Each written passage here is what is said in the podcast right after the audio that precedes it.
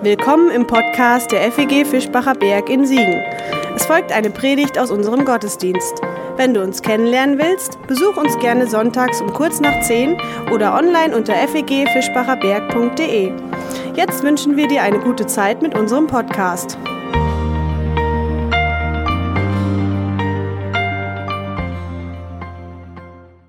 Interessiert sich jemand von euch für bekannte und berühmte Persönlichkeiten aus Geschichte und Gegenwart?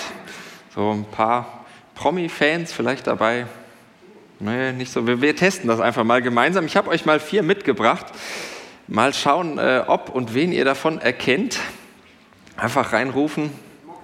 Mocki.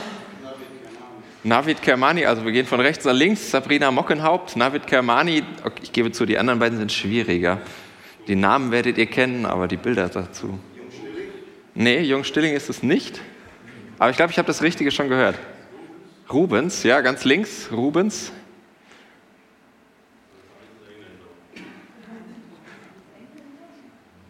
Adolf Diesterweg. Also, die Namen haben wir schon mal hinbekommen. Was haben alle vier gemeinsam? Uli. Die kommen alle aus Siegen. Genau, das sind alles äh, Kinder der Stadt Siegen mehr oder weniger bekannt und auch mehr oder weniger berühmt. Aber vielleicht wisst ihr, dass Weltruhm, selbst wenn man ihn hat, bedeutet noch längst nicht, auch in der Heimat berühmt zu sein. Und in der Heimat verehrt zu werden. Gut, mindestens bei Rubens gibt es schon so eine Lokalverehrung, äh, das ist schon ganz klar in der Heimat. Aber es geht ja auch anders und vermutlich kennt ihr das Sprichwort, dass der Prophet und die Prophetin nichts im eigenen Land zählt. Und das bringt uns direkt zu unserem Predigttext für heute, den ihr auch wieder online mitlesen könnt. Und diesmal hoffe ich, dass der QR-Code tatsächlich auch funktioniert. Beim letzten Mal habe ich da einen Fehler eingebaut. Nur zum Testen natürlich. Wir befinden uns wieder im, äh, befinden uns im Matthäusevangelium und gerade hat Jesus eine seiner fünf großen Reden aus diesem Evangelium beendet, die sogenannte Gleichnisrede. Das heißt, wir befinden uns in Kapitel 13. Und es folgt auf seine große Gleichnisrede dieser Text. Und ich lese uns ab Vers 54 aus Matthäus 13. Jesus kam in seine Heimatstadt und lehrte die Menschen in ihrer Synagoge sodass sie außer sich gerieten vor Staunen und sagten, woher hat er diese Weisheit und diese Machttaten? Ist das nicht der Sohn des Zimmermanns? Heißt nicht seine Mutter Maria und sind nicht Jakobus, Josef, Simon und Judas seine Brüder? Leben nicht auch alle seine Schwestern unter uns? Woher also hat er das alles? Und sie nahmen Anstoß an ihm. Da sagte Jesus zu ihnen, Nirgends ist ein Prophet ohne Ansehen, außer in seiner, Heimat und in seiner Familie. Und er wirkte dort nicht viele Machttaten wegen ihres Unglaubens. Und schon will, wieder will ich über einen Text predigen, den ich nicht so recht verstehe mit dem ich ringe. Aber ich gebe mein Bestes und falls ihr mir heute nicht folgen könnt, dann liegt es nicht an euch, sondern wie so oft äh, an mir und das ist völlig in Ordnung. Wenn wir nochmal bei den Siegener Kindern und Prophetinnen anknüpfen, dann ist unser Text eigentlich gar kein Spektakel. So auf den ersten Blick. Vermutlich geht es zumindest den noch Lebenden äh, von unseren Siegener Kindern ja ähnlich der Friedenspreisträger des deutschen Buchhandels ist zu Hause womöglich einfach nur Navid.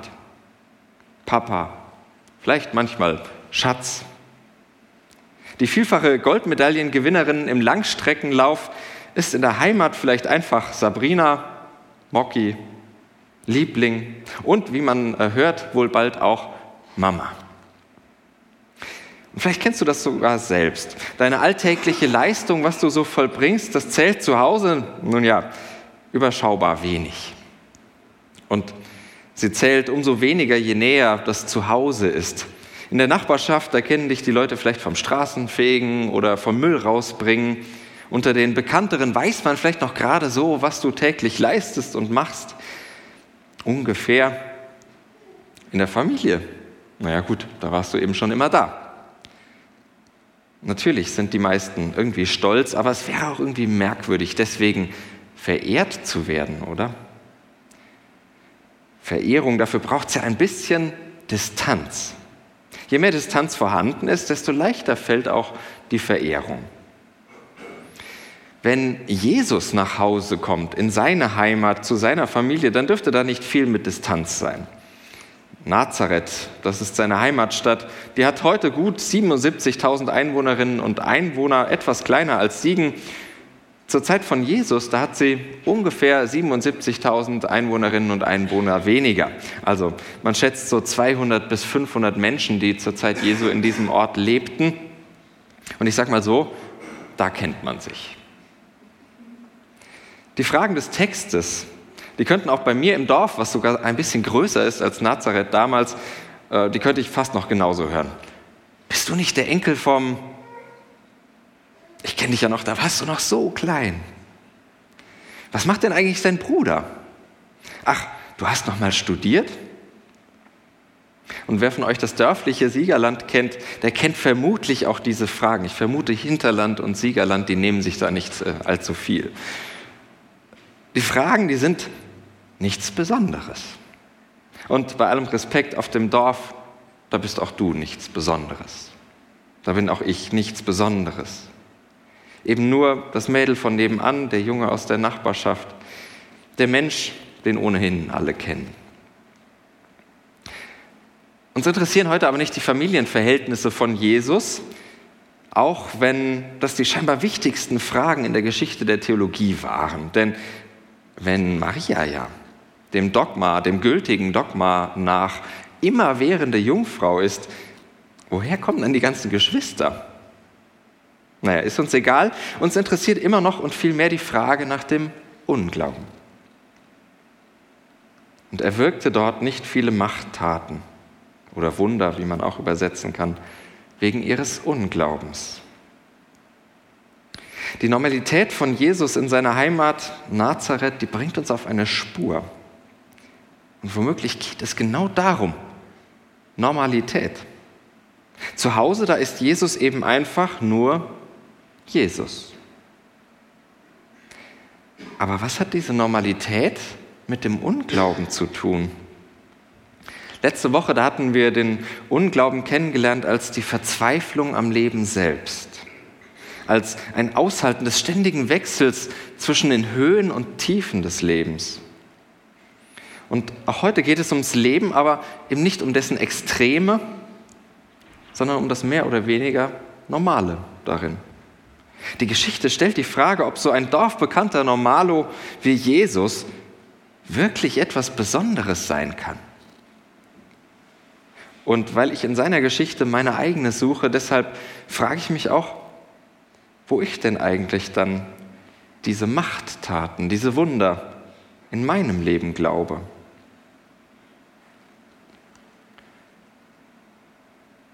Die Frage nach der Normalität oder Besonderheit von Jesus, die ist es, äh, die den christlichen Glauben und Unglauben von Beginn an umgetrieben hat.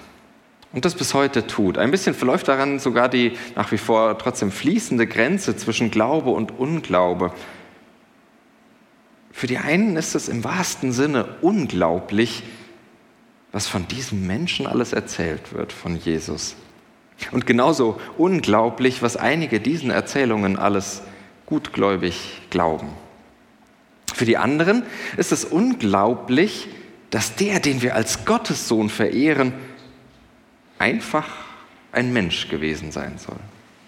Mit allem, was natürlicherweise dazugehört zum Menschsein, mit allen Beschwerden, allen Beschränkungen und allen Bedürfnissen. Und ja, es ist wirklich nicht einfach, das beides zusammenzubekommen.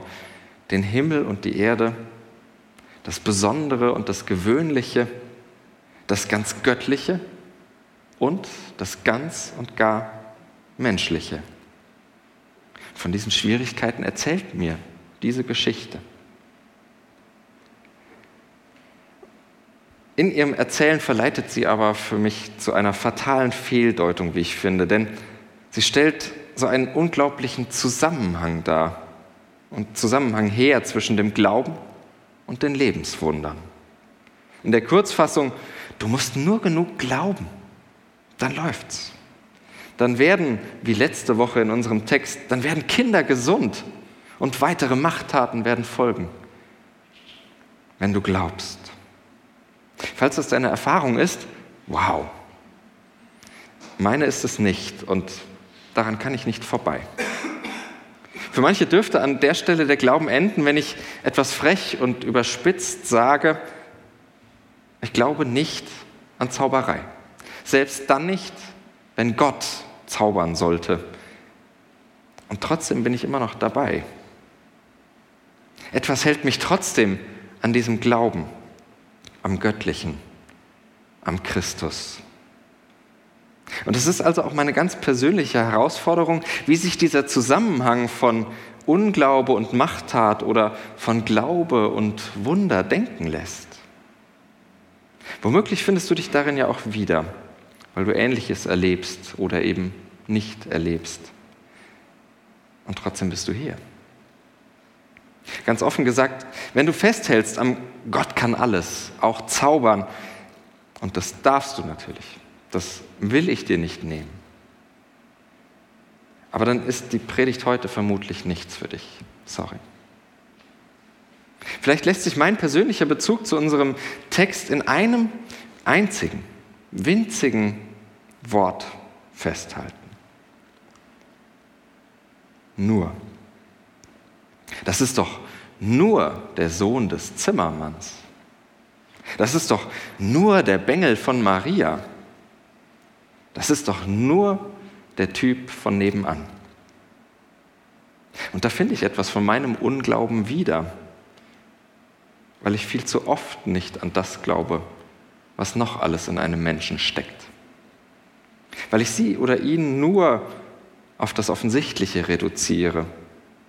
Oder noch schlimmer, weil ich Menschen auf das reduziere, was ich weiß, was mir passt, was meinem Bild von diesen Menschen entspricht. Ich presse sie in die Form meiner Silhouette und ignoriere alles, was da nicht reinpasst. Schneide alles ab, was da irgendwie übersteht. Ich nehme sozusagen mich selbst als Muster und Maßstab und lege ihn an alle anderen an.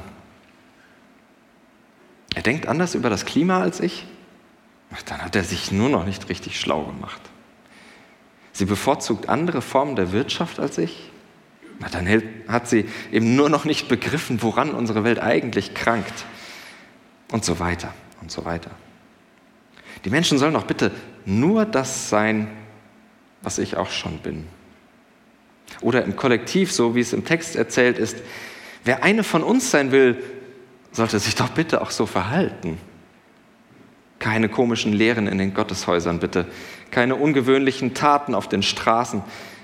Bitte, bloß nichts Anstößiges. Das macht man bei uns so nicht. Das gehört sich nicht für einen von uns. Und in diesem Sinne ist mir mein Unglaube die Erinnerung, dass Menschen immer noch mehr sind als das, wofür ich sie nur halte oder wie ich sie gerne nur hätte. Denn dieser Unglaube, der legt Menschen auf das Klischee fest, das ich mir von ihnen zusammengeschustert habe.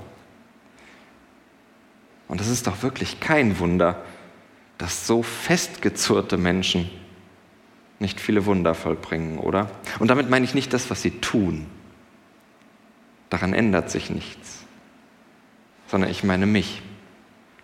Ich meine das, was mir ihr Tun bedeutet, wie ich es wahrnehme, wie ich es wertschätze und auch, ob und wie sehr ich ihr Tun an mich heranlasse, wie sehr es mich verändern darf. Da ist es einfacher, das nur auszusprechen. Ach, ist ja nur der Sohn vom Zimmermann. Und schon hat es nichts mehr mit mir zu tun. Vielleicht gibt es aber doch so einen Zusammenhang zwischen Glaube und Wunder, zwischen Unglaube und Mangel an Machttaten. Nur ganz anders. Nicht in dem Sinne, als würde mir ohne Glaube die Zauberei entgehen, als würden die unwahrscheinlichen Heilungen ausbleiben, wenn ich nicht glaube. Leider tun sie das viel zu häufig.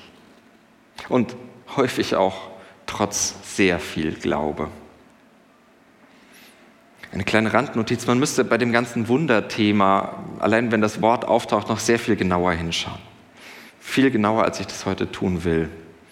Ich karikiere das ein bisschen, um mein Anliegen klar zu machen. Es gibt ein, im Moment einen aktuellen Worthausvortrag, der sich mit dem Thema beschäftigt. Da könnt ihr gerne mal reinschauen. Ähm, da gibt es den ein oder anderen hilfreichen Gedanken zum Thema. Ende der Randnotiz. Mein persönlicher Zugang zum Zusammenhang von Glaube und Wundern ist vielleicht ungefähr dieser. Mein Unglaube, der hindert mich daran, die Wunder im ganz Normalen zu entdecken. Wenn man dafür Beispiele sucht, dann neigen die immer so ein bisschen äh, dazu, kitschig zu werden, aber ich wage es trotzdem mal. Das Wunder eines Medikaments, das anschlägt. Das Wunder einer reibungslosen Adoption oder Schwangerschaft, das Wunder einer heilsamen Versöhnung, das Wunder des Lebens, das im Ganzen doch ganz besonders ist. Und zugleich auch so ganz besonders normal. Unglaube bedeutet mir, dass darin nur noch das ganz Normale zu sehen, das Selbstverständliche das Regelmäßige, eben nur noch den Sohn des Zimmermanns. Mein Unglaube ist, über das Leben nicht mehr zu staunen. Und ja, das kann manchmal auch ganz viel naiver Glaube sein, der mich davon abhält, der mich zu solchem Unglauben führt, weil er falsche Erwartungen aufzwingt, weil er mich in eine falsche Richtung lockt, weil er Zauberei sucht statt über den Zauber des Lebens zu staunen. Der Clou am christlichen Glauben ist ja, es ist immer noch der Sohn des Zimmermanns. Die Leute in der Erzählung, die haben völlig recht. Ist ja nicht so, als würden sie irgendwas Falsches erzählen. Es ist immer noch der Sohn des Zimmermanns.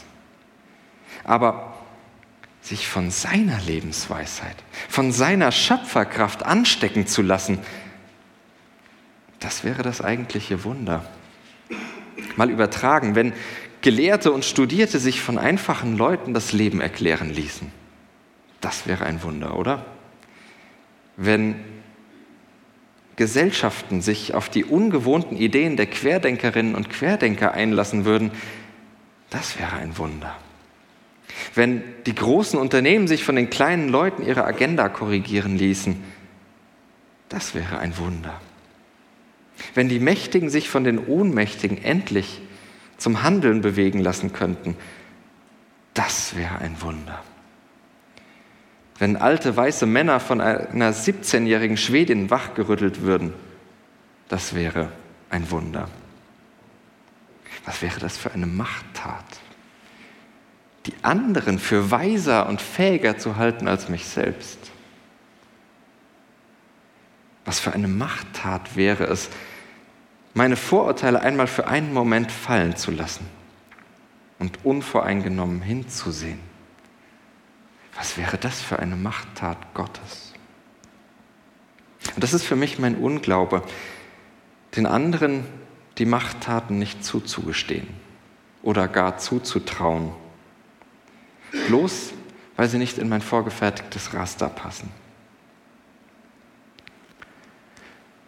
Spannend an unserem Text finde ich, dass streng genommen die Wunder den vermeintlich Ungläubigen gegenüber ja gar nicht ausbleiben.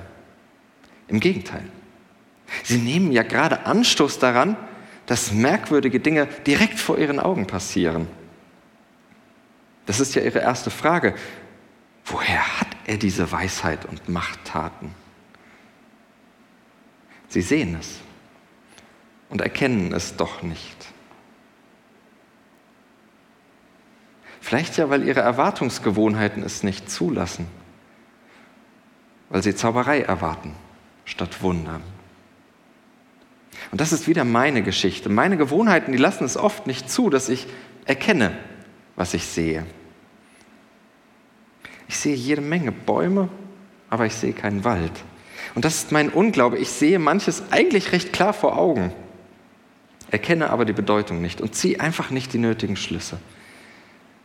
Sei es die relativ banale Frage, wie viel Plastik im Haushalt nötig ist oder wie viel Zeug man überhaupt braucht.